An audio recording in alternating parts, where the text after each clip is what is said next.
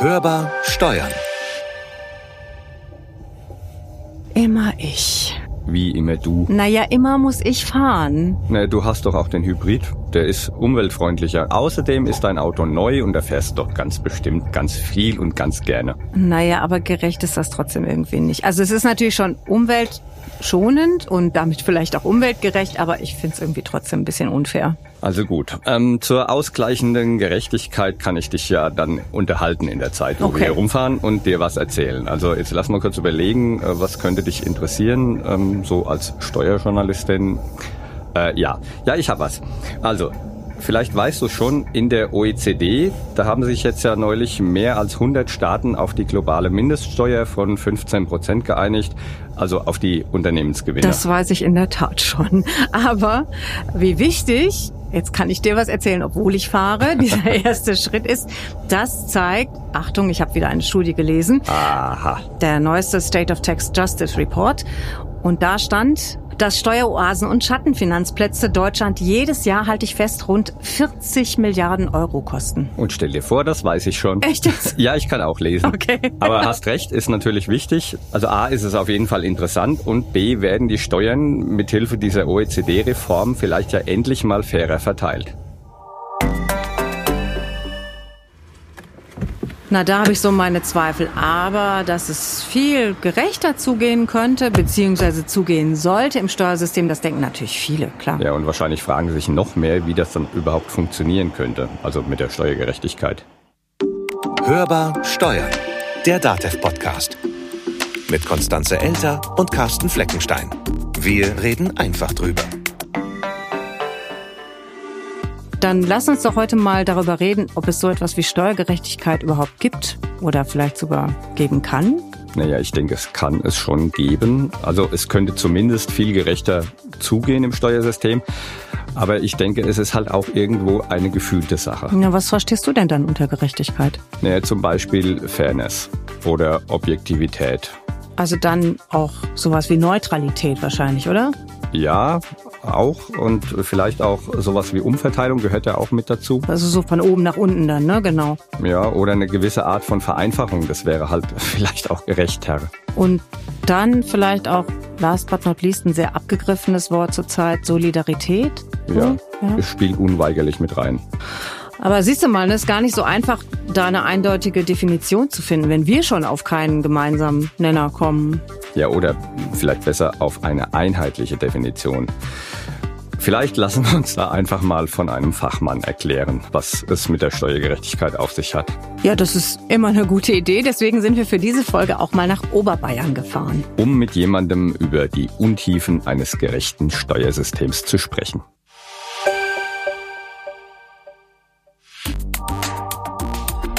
Hörbar unterwegs. Und heute auf dem Weg in die Uni Eichstätt. Wie früher. Ja, so ein bisschen, ne? Ja. Ja. Unsere Uni war nicht so schön wie die hier in Eichstätt. Das ist ja auch die Bibliothek. Ja, auch unsere Bibliothek war nicht so schön. Ähm, ich glaube, wir sind da. Hörbar im Gespräch. Wir sind heute zu Gast bei Herrn Frank Schaler. An der Katholischen Universität Eichstätt-Ingolstadt ist er Professor für Wirtschafts- und Sozialgeschichte. Herr Schaler, schön, dass wir heute bei Ihnen sein dürfen. Das freut mich auch. Frau Elter, Herr Fleckenstein, seien Sie herzlich willkommen. Ja, das Thema Steuergerechtigkeit, das könnte ja größer kaum sein. Starten wir vielleicht einfach mal den Versuch, wie definieren Sie denn Gerechtigkeit mit Blick auf das Steuersystem? Also Gerechtigkeit ist ein relativ komplexer Begriff. Ähm, man könnte vielleicht mit den antiken Philosophen sagen, dass es gerecht ist, wenn man so behandelt wird, wie es einem zusteht. Wenn wir auf die Steuern schauen, dann spielt sicherlich Verteilungsgerechtigkeit eine ganz große Rolle. Also was macht der Staat mit dem Geld seiner Bürger? Wofür gibt er es aus? Und inwiefern gelingt es dem Staat damit, bestimmte Entwicklungsziele der Gesellschaft äh, zu erfüllen? Also wenn Sie in unser demokratisches Gemeinwesen hereinschauen, ist es ja eine ganz zentrale staatliche Aufgabe, die Einkommen so umzuverteilen, dass der Staat sozialpolitisch, bildungspolitisch ähm, Gerechtigkeit schaffen kann ähm, und selbstverständlich auch ganz große Einkommensunterschiede ausgleichen kann, um allen ein angemessenes Leben zu vermitteln. Das ist das eine. Auf der anderen Seite kann man sagen, und das zeigen uns auch belastbare Studien, es zahlt niemand gerne Steuern, weswegen die Wahrnehmung der Gerechtigkeit dann in einer Gesellschaft eine sehr differenzierte sein kann. Also, dass keiner gerne Steuern zahlt in der Quintessenz, das haben Sie ja eben gesagt, ist, ist wahrscheinlich auch offensichtlich. Und jetzt kann man aber doch davon ausgehen, dass Steuergerechtigkeit bei einem Politiker ein bisschen was anderes ist als bei einem Steuerbürger. Und da gibt's ja dann schon eine große Differenz, die man vielleicht erstmal nivellieren müsste. Also Politiker sind ja irgendwie auch Bürger. Das heißt, wir sind in unterschiedlichen Rollen unterwegs aber aus einer Gesamtverantwortung für ein Gemeinwesen heraus. Allerdings ist es auch nicht so, dass die Bürger vor allen Dingen egoistisch unterwegs sind. Auch darüber gibt es Studien, also eine ganz bekannte eigentlich aus der Schweiz, wo man mal untersucht hat, ob die Praxis sozusagen der Schweizer Volksabstimmungen auch zur Verwendung von gemeindlichen Einnahmen, also den Gemeindesteuern, gezeigt hat, dass es doch überwiegend altruistische Entscheidungen gibt. Also auch in Gemeinden, in denen viele Senioren wohnen, äh, kommt der Kindergarten durch oder der Kinderspielplatz. Schlussendlich entscheiden Bürger schon eher altruistisch. Deswegen würde ich sagen, ja, es gibt Unterschiede.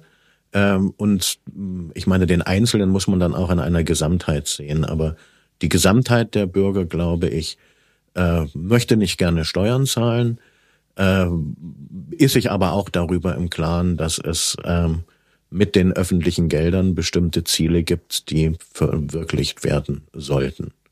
muss natürlich auch eines sagen, die Zufriedenheit der Bürger mit den Leistungen des Staates ist in Deutschland deutlich geringer, als es das in der Schweiz ist. Wir haben auch hier die, äh, also beispielsweise die Vorstellung, dass der Staat mehr soziale Gerechtigkeit ähm, gewähren müsste. In Deutschland möchten die Bürger aber nicht, dass die steuerliche Belastung dafür ansteigt. In der Schweiz ist es wiederum so, dass eine Mehrheit der äh, Steuerzahler schon eher zufrieden mit den Leistungen des Staates, gerade auf kommunaler Ebene ist, was aber wohl im Wesentlichen an der Beteiligung des Einzelnen, des Wahlbürgers, des Stimmbürgers an diesen Prozessen zusammenhängt, ja. Na, das sind ja schon einige Punkte, die wir erstmal abarbeiten müssen. Ganz am Anfang hatten Sie bereits das Stichwort Umverteilung angesprochen, jetzt das Thema soziale Gerechtigkeit. Vielleicht bleiben wir erstmal einen Moment bei der Umverteilung stehen. Die Effekte lassen sich ja nur sehr bedingt messen. Also zumindest, wenn man auf das Steuersystem schaut. Ist das Steuersystem dann überhaupt, zumindest in Deutschland, das geeignete Instrument, um solche Verteilungsgerechtigkeit herzustellen? Äh, das Steuersystem ist ja nur das eine. Also das Steuersystem regelt die steuerliche Belastung oder auch die Verpflichtung von Bürgern oder auch von Institutionen. Dahinter stehen aber auch wieder lebendige Menschen, nicht? Äh, die Verpflichtung zum Staat beizutragen, ja.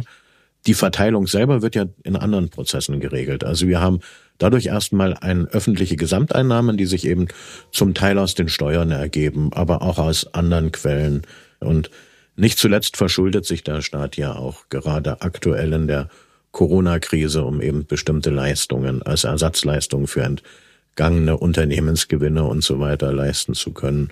Wenn wir uns auch äh, arbeitsmarktpolitische Maßnahmen anschauen, dann spielt das ja dort alles auch noch eine große Rolle.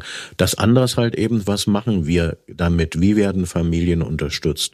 Wie werden Menschen unterstützt, beispielsweise, die eine so geringe Rente haben, dass sie nicht ausreichen würde zu einem angemessenen Leben und so weiter und so weiter. Wohngeld, also all diese, all diese staatlichen Leistungen, die man dann darauf abklopfen müsste, ob sie tatsächlich etwas dazu beitragen, dass das Leben gerechter wird. Und da freilich gibt es auch unterschiedliche Auffassungen.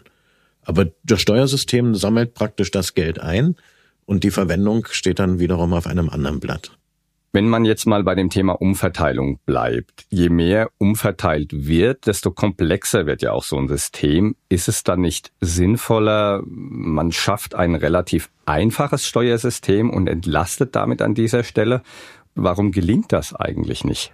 Ja, weil das eine ist die Theorie, also dass man eine Einfachsteuer oder äh, praktisch eine Steuer hernimmt, vielleicht auf alle Transaktionen, die man dann irgendwie messen müsste und die dann ausreichen würde. Solche Modelle gibt es ja in einigen Staaten durchaus.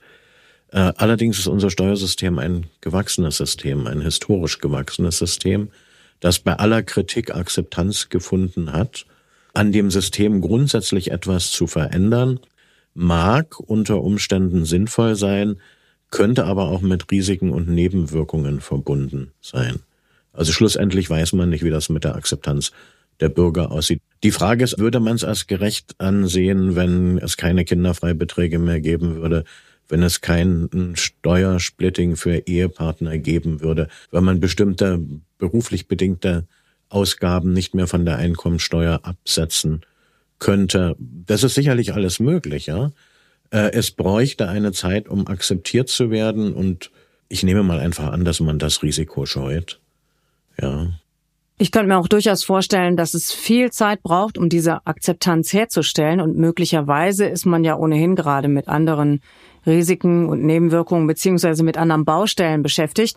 Stichwort Finanzierung der wirtschaftlichen Ausläufer der Corona-Krise. Das hatten Sie ja auch bereits angesprochen. Und die wirtschaftlichen Auswirkungen der Pandemie, die dürften uns ja noch Jahre beschäftigen. Allerdings hat die Koalition Steuererhöhungen ja nun ausgeschlossen. Trotzdem werden immer wieder in der Diskussion verschiedene neue oder auch ältere Steuerarten ins Spiel gebracht. Vermögensteuer oder andere Steuern auf Kapitaleinkommen. Wenn wir da mal einen historischen Blick drauf werfen, wie bewerten Sie dann derartige Debatten aus historischer Sicht? Ja, also wenn wir uns historische Krisen anschauen, dann finden wir keine, die vielleicht mit der heutigen Situation vergleichbar ist. Also im Ersten Weltkrieg bei der spanischen Grippe haben die Staaten das eigentlich verschwiegen, dass es noch eine Pandemie gab, weil man wollte ja die Kriegsbegeisterung nicht irgendwie ähm, beschädigen und bei den Hongkong-Grippe, Asien-Grippe eben auch sehr, sehr wenig. Also das hatten wir nicht. Äh, man muss natürlich eines sagen, Steuererhöhung, das habe ich ja schon gesagt, macht niemanden wirklich Freude. Und in einer Situation, in der der politische Zusammenhalt vielleicht doch in Frage steht, und das ist ja im Moment wirklich der Fall bei uns, wäre das vielleicht auch keine gute Antwort der Politik. Das ist jetzt vielleicht nicht so sehr historisch zu sehen. Also Deutschland hat den Ersten Weltkrieg auch nicht über Steuererhöhung finanziert. Wenn wir einen Krieg hernehmen wollen, als Beispiel in der Weltwirtschaftskrise gab es sowas in Anfängen, aber man hat auch ganz schnell gemerkt, dass äh, man eher antizyklisch und nicht prozyklisch regulieren sollte. Also gab es auch nicht wirklich relevante Steuererhöhungen. Und ähm, andere Formen sozusagen zur Gerechtigkeit beizutragen, gibt es meiner Meinung selbstverständlich. Also das wäre die Frage, wie regelt man die zunehmende Internationalisierung der Wirtschaft, also auch internationale Unternehmen, die sich der Besteuerung vielfach entziehen können, obwohl sie durchaus ausreichend Gewinne machen. Und das halte ich für nicht gerecht. Also wenn man da Lösungen finden könnte, um so etwas zu verhindern, wäre das eine gute Sache. Das aber ein internationales Problem ist, bräuchte man zumindest in Ansätzen auch internationale Regeln, die durch die G7 oder die G20 ja schon versucht werden äh, durchzusetzen. Vielleicht bräuchte man noch ein internationales Regime, um das tatsächlich auch machen zu können, würde zu mehr Gerechtigkeit und zu mehr Akzeptanz beitragen. Und dann könnte, müsste man natürlich auch sagen, Unternehmen oder auch Unternehmenseigen oder Anteilseigner, die ja relativ gut verdienen, die sollten halt eben diese Beträge, die man dann ähm, tatsächlich einnimmt, auch versteuern müssen, denn alle anderen Einkommensempfänger versteuern ihre Einkommen auch. Was ja in dem Zusammenhang auch immer bei der Steuergerechtigkeit mitschwingt, ist ja die Vermögensteuer, sozusagen als Geste der Solidarität. Wie gut greift so eine Vermögenssteuer, um dann auch zu einer Steuergerechtigkeit beizutragen? Und ließe sich die dann nicht eigentlich auch international etablieren? Also international glaube ich nicht, dass sich sowas etablieren lässt. Dazu ist die Praxis in den Staaten eine unterschiedliche. In einigen europäischen Staaten gibt es die Vermögensteuer noch, bei uns gibt es die im Moment nicht. Die Frage wäre für mich, wie man damit umgeht. Was wären also relevant zu besteuernde Vermögen? Wären das praktisch nur Geldvermögen? Wäre das auch Immobilienbesitz? Wie geht man mit Freibeträgen um? Was äh, aus meiner Sicht nicht gut wäre, wenn diese Steuer einen konfiskatorischen Charakter hat und man irgendwie Vermögen abschöpfen möchte. Wenn es um eine Beteiligung geht von, von Vermögenseignern, die äh, tatsächlich über ein relevantes Vermögen verfügen, kann man darüber diskutieren. Wir müssten aber auch bedenken, bei Vermögensübertragungen greift ja heute schon die Erbschaftssteuer, nicht? die ähm, ja ganz enge Angehörige anders stellt als ähm, Menschen, die vielleicht eher gar nicht verwandt sind mit jemandem, der ein Erbe hinterlässt.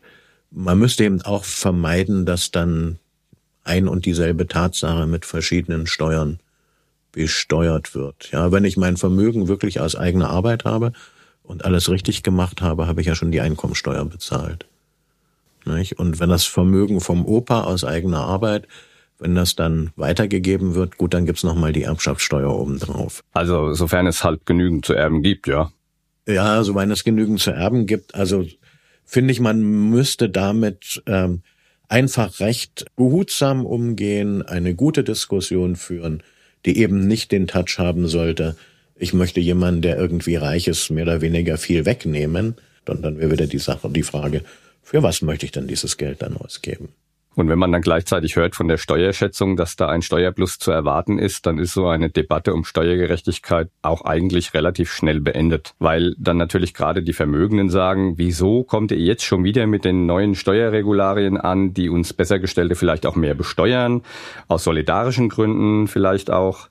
Und die Politik, die sieht es dann möglicherweise ebenfalls genauso und sieht keine Notwendigkeit mehr zum weiteren Gestalten. Fehlt es dann vielleicht an einem Wir-Gefühl? Naja, das mit dem Wir-Gefühl ist wiederum auch eine solche Sache, gerade in solchen Kontexten, nicht? Wenn es, wenn es um, um, um Geld geht. Aber ähm, Steuergerechtigkeit würde ja nicht nur bedeuten, dass man höhere Einkommen höher besteuert, sondern Steuergerechtigkeit würde ja auch bedeuten, dass man geringere Einkommen stärker entlastet.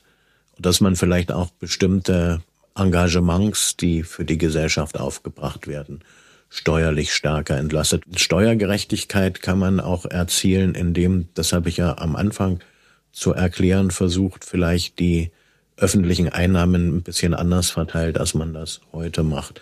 Also ohne an der Steuerschraube wesentlich zu drehen, glaube ich, könnte man etwas erreichen, gesetzt dem Fall, dass der Staat die Steuern für äh, Besserverdienende erhöhen möchte, würde er das ja sowieso machen. Also in aller Regel fragt man ja die Betroffenen vorneweg nicht, ob sie mit einer Steuererhöhung einverstanden sind. Die Antwort könnte man sich ja wahrscheinlich eh schon denken. Ja, genau. Aber das ist, finde ich, trotzdem nochmal ein ganz spannender Punkt, weil wir ja immer wieder dahin zurückkommen, dass eigentlich alle keine Steuern zahlen wollen. Das ist natürlich wenig überraschend. Aber man denkt ja auch immer, na, die anderen zahlen weniger als ich selbst. Was nervt denn den Bürger, die Bürgerin an dieser gefühlten Steuerungerechtigkeit? Also ist das mehr die tatsächliche Belastung oder vielleicht auch eher so der Eindruck, dass ich benachteiligt werde, weil das Geld nicht anständig ausgegeben wird, meiner Auffassung nach?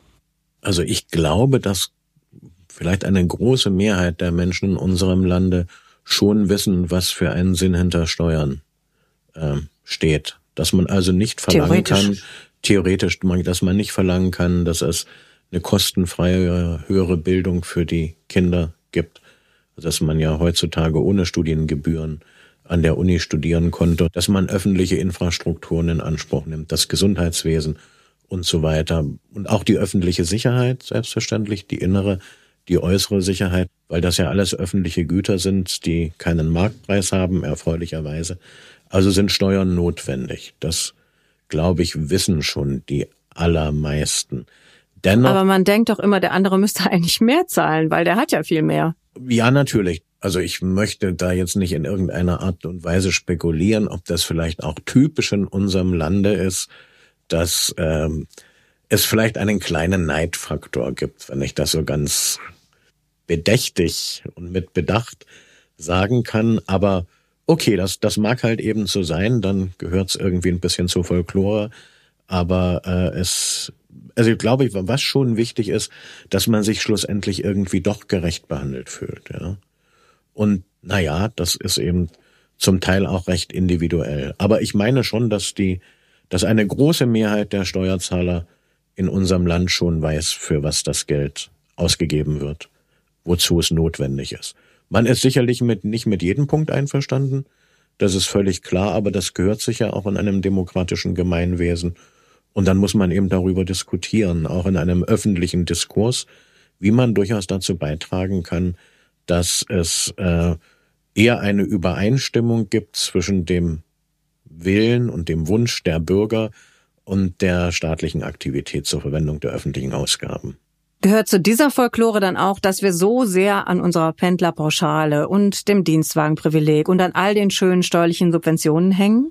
Ja, ja, klar. Also man könnte, wenn wir es jetzt nicht äh, Folklore nennen wollen, auch sagen, dass das durchaus historisch gewachsene Praktiken sind. Und da wissen wir wiederum aus der Steuergeschichte, dass solche historisch gewachsenen Praktiken nicht so schnell überwunden werden können. Also das Beispiel, was ich da immer am liebsten bringe, ist die Steuerreform der französischen Revolution. Also die Nationalversammlung schafft Anfang der 1790er Jahre alle Steuern ab des Ancien Regime, die gut natürlich zum Teil recht ungerecht gewesen sind, und führt eine einzige Steuer ein, die Impôt-Patriotik. Und man hat gehofft, dass der Patriot eben nahezu freiwillig beiträgt zur Finanzierung des Staates. Das war aber doch ein ganz frommer Wunsch gewesen und die Staatseinnahmen sind brutal eingebrochen. Nach kurzer Zeit, also 1790, nehmen wir mal so 1810, waren alle alten Steuern wieder da, komplett, aber viel gerechter eingerichtet.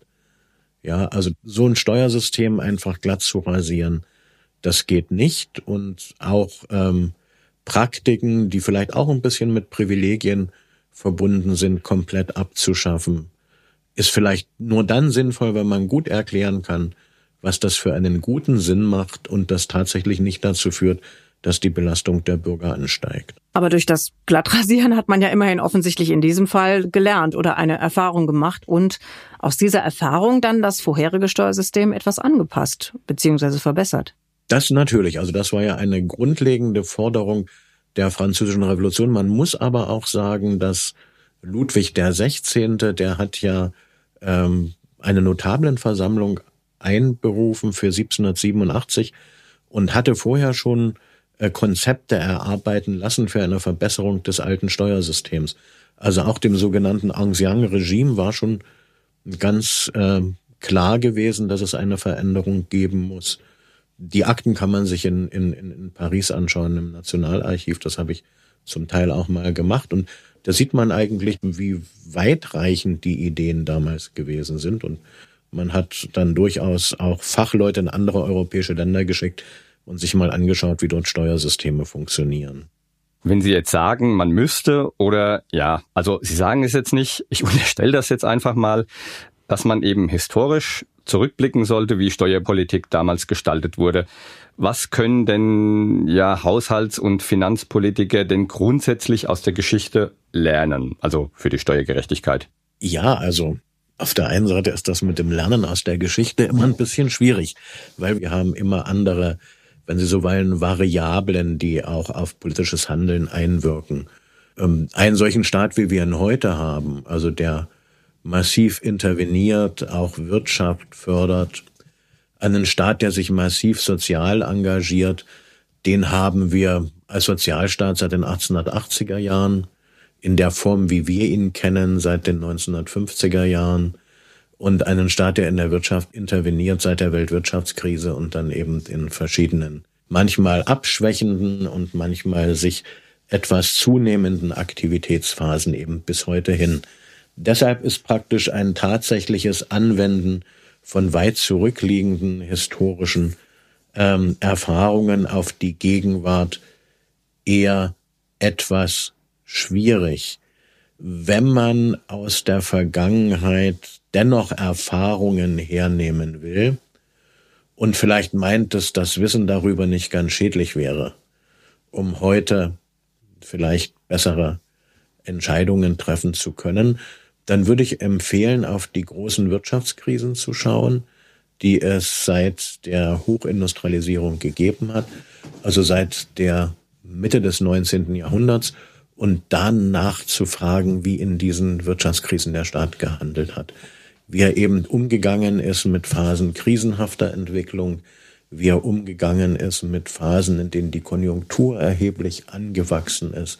Wenn man da hinschauen würde, könnte man vielleicht, also ich vermeide bewusst die Formulierung aus der Geschichte lernen, sondern ich würde eher vorschlagen, dass man anhand dieser Beispiele, dieser historischen Erfahrungen die ein oder andere Schlussfolgerung für das Handeln in der Gegenwart äh, sozusagen gut verwenden könnte.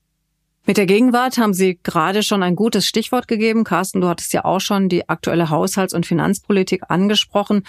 Ob man dort aus historischen Erfahrungen Schlussfolgerungen ziehen wird, das ist jetzt noch nicht so ganz klar. Immerhin scheint Gerechtigkeit der neuen Koalition zumindest ein Anliegen zu sein. Das Wort Gerechtigkeit ist sogar Teil des Titels des Koalitionsvertrags und im Vorwort steht dann auch, dass dazu eine faire Besteuerung gehört. Das Kapitel Steuern selbst geht los mit dem Satz, gerechte Steuern sind die Basis für staatliche Handlungsfähigkeit. Also all das, was wir jetzt heute besprochen haben, kann man sich möglicherweise von der neuen Regierung erhoffen.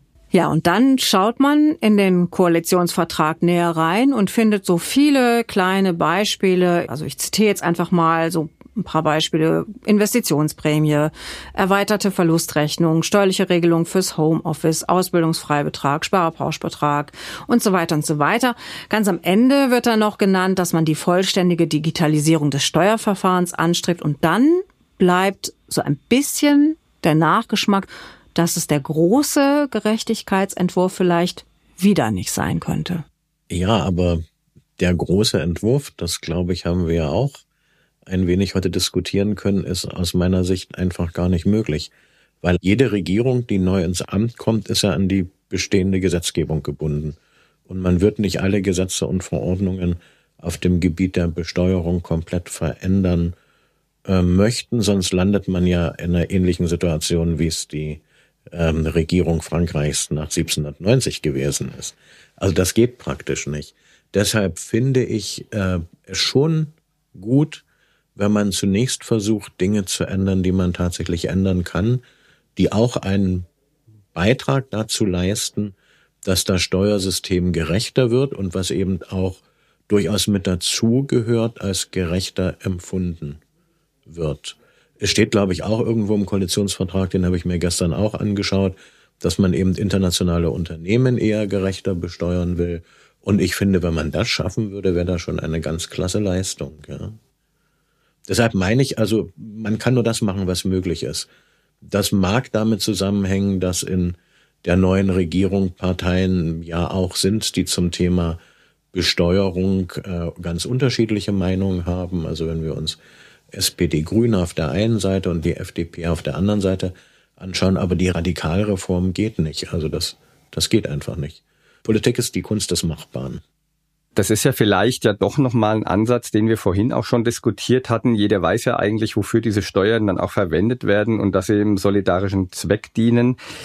Ist es aber vielleicht nicht dennoch ein oder insofern auch ein strukturelles Problem, dass man die Notwendigkeit eines Steuersystems und ihrer Gestaltung eher in die Bildung integrieren müsste oder reintragen müsste, damit überhaupt klar wird, warum ein Steuersystem notwendig ist. Und dann auch jeder mehr informiert ist, wie unser Steuersystem überhaupt so zumindest in den groben Zügen funktioniert.